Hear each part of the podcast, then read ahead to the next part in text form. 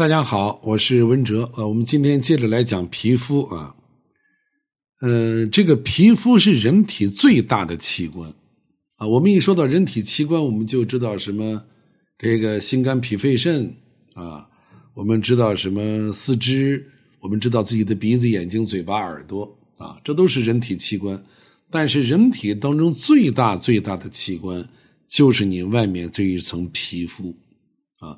人体的皮肤占到我们人体体重的百分之十四到百分之十七。它虽然具有多种功能，但是它没有其他内脏的储备以及代偿的能力，啊，它的再生能力也是非常有限的，啊，大家请记住这句话啊，我们要养护自己的皮肤，我们一定要去了解为什么人会脸上起皱纹啊，为什么人有了这一些外伤以后，有的呢就会结疤，有的永远就好不了了，你像剖腹产的这个。手术的疤痕啊，阑尾手术这个疤痕啊，包括我们脸上或者是胳膊上的外伤，它为什么好不了？它为什么会有疤？这个和我们皮肤的再生能力是有直接关系的。大家记住啊，皮肤的再生能力是有的，但是皮肤的再生能力也是有限的。你像其他的脏器，呃，肝、肺啊，包括肾、胃。呃，还有这个肠，你切除了二分之一，其余部分还可以代偿，皮肤就不行。所以我们要保护好我们这一副皮囊啊啊！那么要想保护好它，我们首先得要分析我们的皮肤是属于什么类型啊？就像我们讲九大体质一样，你想养生，你不管是用高滋养生，你还是用饮食去养生啊。你不管是怎么养生，你得知道你的这个身体是属于什么体质，对吧？那么同样，我们也要了解我们是属于哪一类的皮肤啊？呃，正常的人体皮肤可以根据它的生理状态，呃，大概能分成四种啊。第一就是干性皮肤，第二就是油性皮肤，第三是中性皮肤。第四是混合性皮肤，那么我们一般情况下都会分辨说这个人，哎，这个是干性皮肤。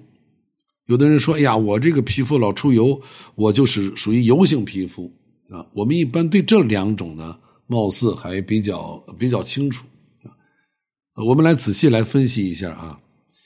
呃，所谓的干性皮肤，就是皮脂的分泌减少。皮肤的角质层，它所含有的水分低于百分之十了，啊，那一定就是干性皮肤。而干性皮肤它的表现呢，就是皮肤的纹理呢比较细致，毛孔呢不明显，弹性比较低，缺乏光泽啊，皮肤干燥，嗯啊，有的呢会有那种粉状的脱落，所以这个干性皮肤啊。对外界的刺激比较敏感啊，容易衰老。这个老年人的皮肤和衰老性的皮肤基本上都属于这一类的。所以有一些人觉着自己脸上比较干啊，认为自己是干性皮肤，也许你判断的不对啊，也许呢我们判断有误。那个干性皮肤它有一个重要的一个指标，就是它的角质层。含水量低于了百分之十，但是我们自己又不会检测，怎么办呢？我们要通过观察，啊，就是我刚才讲的这个具体表现，啊，如果你的这个皮肤就是我讲的这种表现，啊，就像老年人的皮肤一样，那你就属于干性皮肤。那么第二就是相对应的油性皮肤，这个油性的皮肤啊，角质层它的含水量比较正常。皮脂分泌量比较多，那具体表现就是面部油腻发亮啊，毛孔粗大。这种皮肤啊，它对外界刺激的耐受性是非常好的，不容易衰老，不容易产生皱纹啊。所以你看，像这种皮肤一般都是哪一种人呢？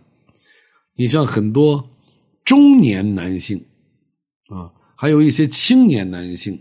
中青年男性这种皮肤的非常多啊，我们把一些中年男子叫什么叫中年油腻男，啊，以此来调侃这个中年男子。所以，这个油性皮肤在中青年男性当中比较常见。那么，第三种就是中性皮肤，它的这个皮肤角质层的水分和皮脂的分泌量始终保持的比较平衡。那它的特点是什么呢？就是平衡厚薄适中，啊，纹理细腻，毛孔细小，光滑柔软，富有弹性。对外界的刺激也不太敏感，那么这种类型是我们大家都比较喜欢的啊。我们经常在这个小孩啊、儿童、青少年当中，哎，能见到这种类型啊，尤其是这个少年和儿童，当然有很多青年，我们也可以看到这种皮肤啊。很多人人到中年之后保养的特别好的啊，那指的就是中性皮肤。啊，这个中性皮肤就像我们讲九大体质一样啊，这个它特别像九大体质当中的平和体质，是最好的一种状态。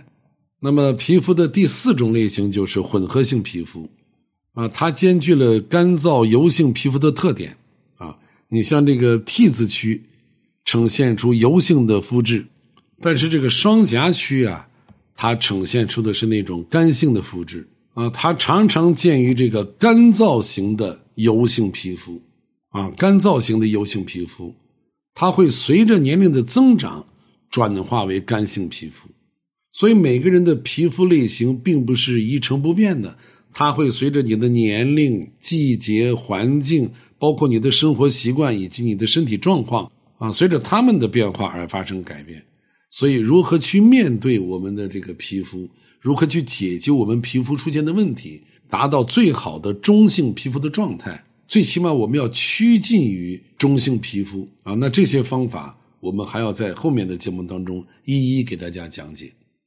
好，谢谢大家的收听，我们明天接着再聊。